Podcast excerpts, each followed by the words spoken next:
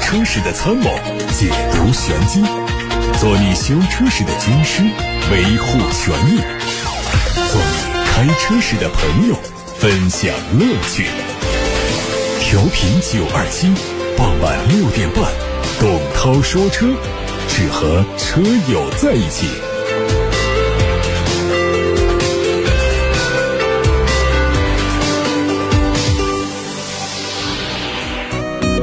各位正在下班路上的车友们，晚上好，我是董涛。首先关注汽车资讯，稍后回答大家的选车用车提问。提问的通道有董涛说车和董涛说车 Pro 这两个微信公众号，还有八六八六热线。在日前举办的国际汽车关键技术论坛上，中国汽车工程学会副秘书长侯福生表示，二零二二年燃油车 L2 级别的辅助驾驶技术搭载率为百分之三十二，新能源汽车的渗透率远远高于传统油车，达到了百分之四十六。他预测，智能制造和智能网联等领域的变革会在未来产业生态重构当中发挥重要的作用。汽车将会从交通工具演化为城市中的重要节点，进一步重塑未来汽车行业的创新链、价值链和产业链。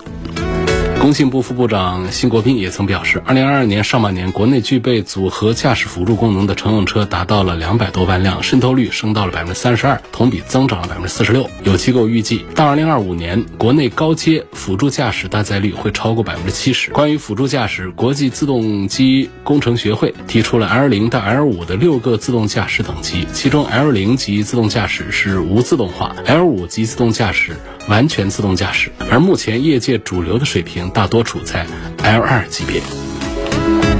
二零二二年对于韩系品牌来说是非常艰难的一年。现代集团承担着韩系品牌在中国市场的发展，但不管是北京现代、起亚，还是再次重回市场的吉尼赛斯，在中国市场的表现是越来越不乐观。据韩国汽车产业协会发布的最新报告，二零二二年韩系车在中国的销售非常疲软，但海外市场表现很好。数据显示，韩系车在墨西哥它的市场占有率百分之十二，在美国市场占有率百分之十，巴西百分之九点。其欧洲百分之九点四，东盟也有百分之四点六，他们的市场占有率同比增长，而在中国市场的份额已经跌到了百分之一点六。曾几何时，北京现代曾经创造了年销售过百万的成绩，保持了五年之久，而起亚巅峰时刻也达到过七十万辆。但从二零一七年开始，韩系车在中国市场的销量开始逐年下滑，起亚和现代的日子一年比一年难过。日前，欧盟理事会批准的燃油车禁售时间表正式生效。根据欧盟理事会此前批准的法规，从二零三五年开始，欧盟境内将禁止销售非零碳排放的新燃油车。不过，在德国的要求下，使用碳中性燃料的新燃油车有望在二零三五年之后继续销售。有分析认为，这项新规是欧盟应对气候变化一揽子提案的重要部分，将助力欧盟在二零五零年实现碳中和的目标，并推动欧洲新能源汽车行业的加速发展。发展。一汽大众第两千三百万台动力总成 EV2 1.5T 发动机已经在长春基地下线。目前，一汽大众拥有长春、成都、青岛、佛山四大动力总成生产基地，产品类型涵盖了 EA211 发动机、MQ200 传动器、MEB 动力电池等主流产品。一汽大众从今年开始，将会在 ID.4 Cross、ID.6 Cross 之外新增 ID.7 等全新的纯电动产品，并将持续深耕纯电动和混动领域，通过全新开发的技术路线和数字化创新手段，在发动动机、动力电池和电驱产品上持续发力，逐步实现全系品牌的混动化。未来将推出新的子品牌，涌入大众化汽车消费市场的消息流传很久。最近，未来官方终于透露了更多关于子品牌的消息。未来汽车联合创始人秦力红透露，阿尔卑斯和萤火虫都是内部的项目代号，并不是品牌名称。阿尔卑斯将主要面向终端市场，萤火虫是尺寸更小的车型。这两个品牌可能在明年年底才会跟消费者见面。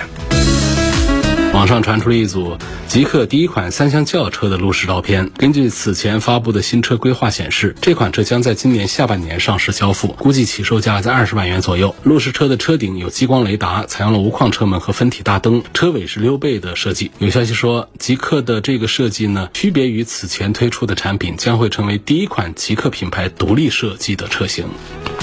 理想汽车的第一款 MPV 也再一次曝光，最快在年内就会亮相。据说它的最大续航里程会超过一千公里。从谍照看，车头采用的是类似子弹头的流线设计，引擎盖凸起的造型应该是重度伪装车为了掩盖特征曲线采用的惯用手法。车尾是比较平直的设计，细节方面暂时不得而知。另外，这一次曝光的测试车并没有搭载激光雷达，而此前的预告图上是有激光雷达的，也就是说，这个车可能会和现款 L 系列一样，提供 Pro 和 Max 版本。根据此前的爆料，新车会基于八百伏高压平台打造，采用宁德时代的麒麟电池。按照理想申请的商标以及尺寸序列来看，这款 MPV 有可能会命名叫 M9。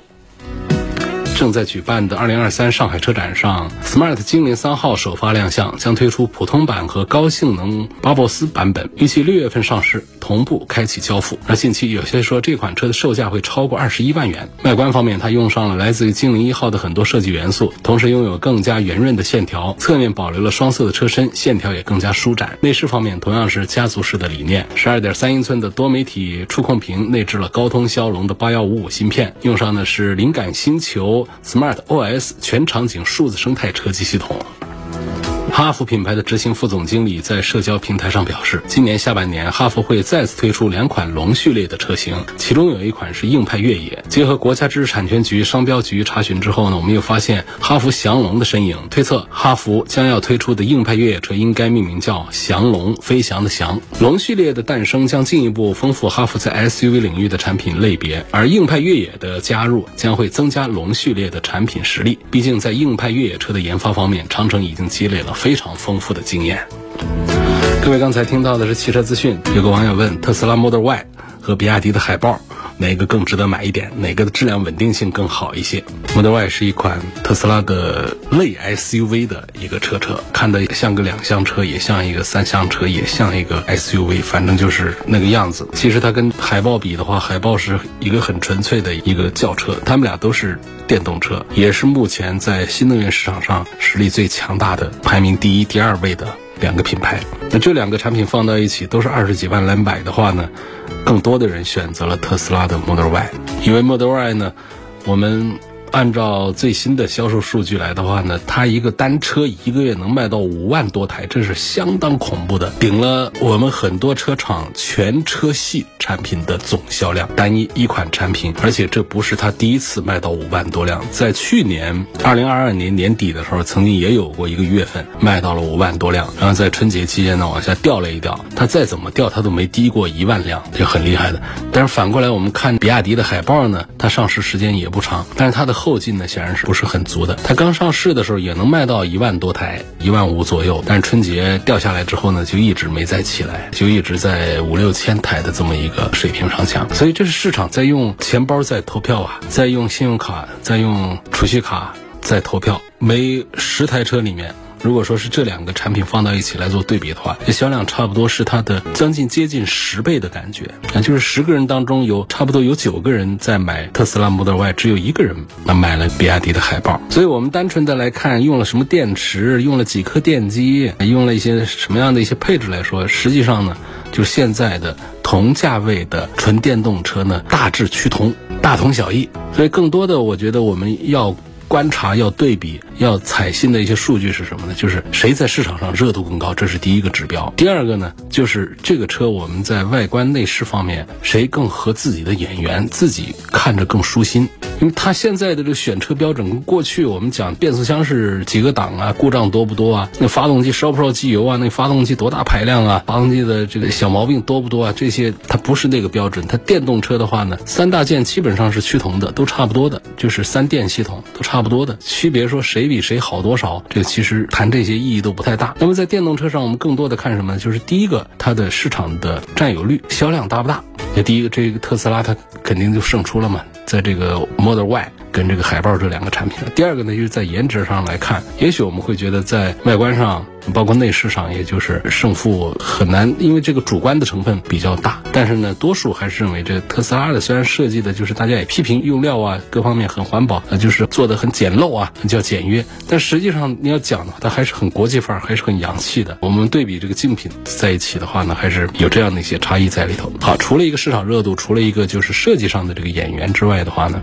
我们还要看一点，就是其实是把两点合并成了第三点，就是它的车内的人机互动啊、娱乐水平以及它的智能驾驶这方面的一些水平。这一方面的话，一直特斯拉是做的要更强大一些。比方说在辅助驾驶这个方面，那比亚迪这边是不跟他硬刚的。比亚迪王传福他就说，现在我们这个电动车也好，我们的什么车也好，讲什么自动驾驶啊，这完全是胡扯。那实际上用的不是胡扯这个词啊，这个词呢还并不适合在广播里，在我们传统媒体上来表达出来。那我用一个胡扯这个词来代替了一下，那用了这样的一个说法，其实是在对这个咱们口头上经常说怼啊，这样大家更容易理解这是什么意思一些。实际上应该叫对，实际上就是在对它的最大的一个强劲的一个对手特斯拉。也就是说，比亚迪在这方面确实是自己的弱项，就是在辅助驾驶这方面是不如特斯拉的。那么在人机互动啊，在界面呐这方面啊，车里怎么好玩这个方面呢，其实是对特斯拉来说是有剩余的，就是它的技术投入啊，它的能力啊，它的实力啊是有剩余的。对于我们很多车主来说是用不完的、用不到的。所以综合以上因素来讲，主要还是结合于市场用钱包投票来说的话，比亚迪的海豚还是赶不上特斯拉的 Model Y，推荐指数高。有个网友叫凯，他说：“为什么自主品牌总喜欢给车型改名字啊？很少有像合资品牌那样，什么什么一代、二代都做十几代了。比如说像哈弗 H 六，时间长一点。希望聊聊这个话题。”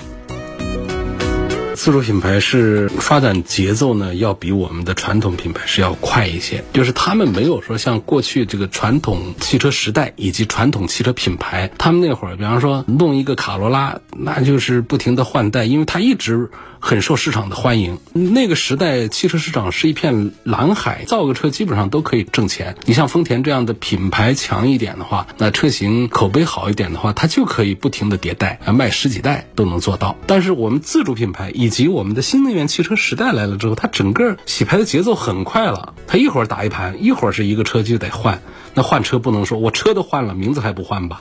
所以这是一个最根本的原因。整个的汽车产业的发展节奏是数倍于传统汽车时代，数倍于传统汽车品牌的，就是这样的原因。有个网友跟我发了一个车的尾部的照片给我。那大概是一个什么车啊？一个极氪零零九，这个 MPV 的一个车尾巴。他提的问题是：这种车车牌属于哪一类？绿牌嘛，新能源车牌嘛。那街上不很多了吗？现在要鄂 A 后面六位数，我们蓝牌照后面是几位数啊？不管你是数字还是字母组合的，怎么组合都是五位数。这个绿牌照它是六位数的，多一位数。新能源车牌，它只有插混以及纯电这样的车型才可以挂这个牌照。那个弱混的，像这个本田、丰田的什么双擎啊这样的锐混动啊，他们是不能加这个绿牌照，他们还是蓝色的牌照。那么纯燃油车也都是蓝色的牌照。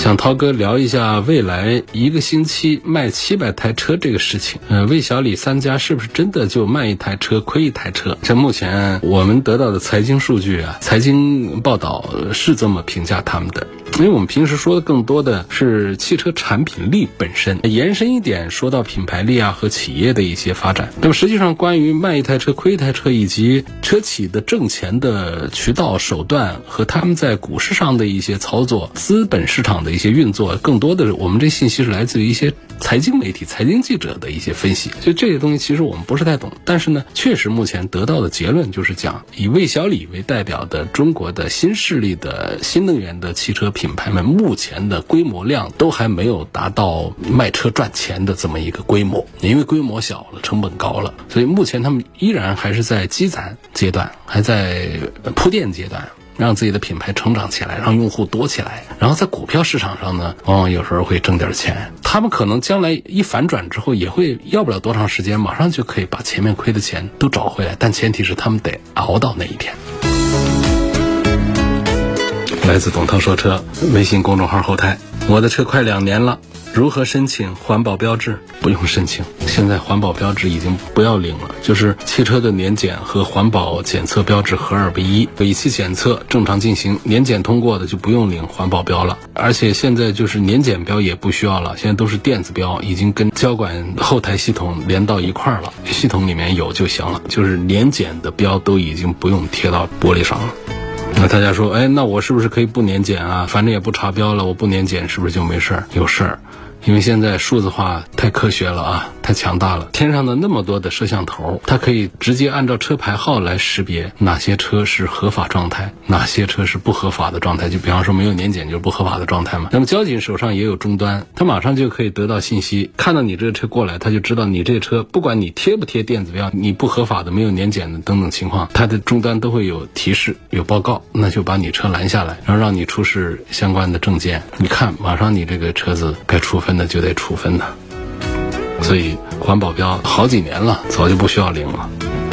宝马二二五四门版跟这个宝马三二零该怎么选？后期维修保养哪个便宜些？这二系会不会烧机油啊？说说你的看法。那不管是进口的二系。还是国产的三系，其实用的都是一个系列的发动机。宝马家就是三缸、四缸、六缸，它用的全是一样的技术的一个，就是 B 系列的发动机。如果是四缸机，就是 B 四八；三缸机是 B 五八的。所以烧机油的问题呢，对于 B 系列来说的话呢，相对于原来的 N 系列来说，烧机油的情况已经好了很多了。但是，涡轮增压车，你没有谁敢说我的车就确保不烧机油。这是由这个涡轮增压机器，由现代的最新的效率又高啊又环保的这个发动机技术本身决定着它的机油的消耗控制是一大难题。现在大多数控制的都还可以，但是没有谁敢说我家的涡轮增压发动机没有一台机油非正常消耗的，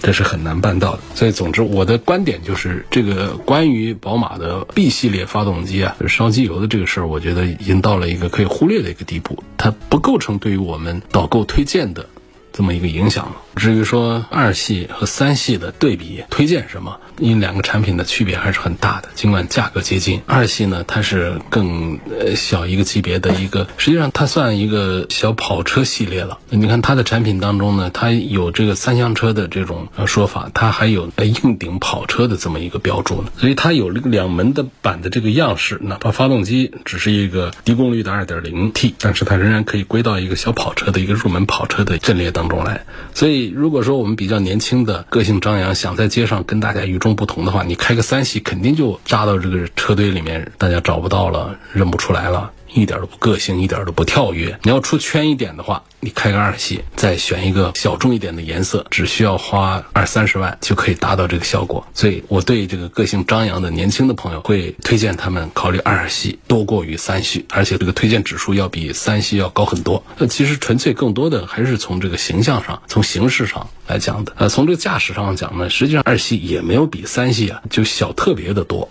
所以它在这个驾驶感觉上，它比三系是要有乐趣更多一点，但是其实区别也不太大，更多的还是一个形式上的。另外呢，关于说是质量上的、售后这方面的，其实就是像这样的入门的这个宝马。就算是进口啊，其实跟我们这个国产的比的话呢，后期的费用也都是差不多。当然，它涉及到进口件的时候，那是要贵一些的。就是你常规的做一些保养的话，像 B 系列发动机的这些什么机油啊，这些其实都是包括这八速手自一体变速箱的变速箱油啊等等，这方面都是一样的，这个区别都没有。但是你要换的一些件，它二系是原装进口的，要涉及到进口配件的话，那就要比我们华晨宝马的国产配件那就要贵一些了。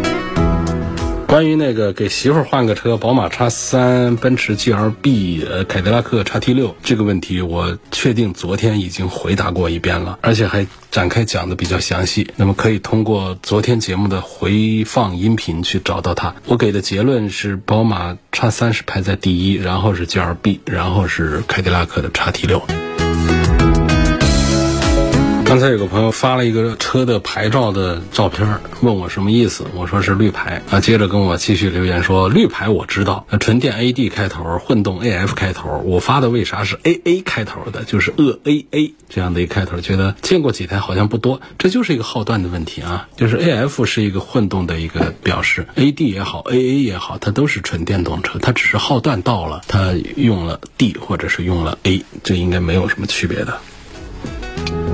希望点评一下本田油电混动技术怎么样？为什么混动没有燃油车的销量高？因为大家更认可这本田，包括丰田他们的燃油车的市场口碑，确实是过去给的口碑太扎实了，太狠了。所以呢，当他们也做这个混动的时候，不管是本田还是丰田的时候，是没有他们的燃油车的市场号召力更强大的。就像我们的一些新势力一样的，你让他们这些新势力做纯电动车，让他们去做燃油车，也同样的就号召力不强，大家不信他们，但是信他们的电动车，就这样的道理。呃，关于本田的油电混动技术呢，那过去推荐的还是比较多的，就是它和丰田都做的一样强大，丰田的在节油方面做到了更极致。而，市场占有量也做到了更大。那本田呢？它是后来者，它在混动方面呢，市场占有量没有丰田的那么大。但是它的混动呢，有一个强于丰田的，就是它不仅仅可以做到节油，而且它还做到了动力的强劲。它没有像丰田一样的，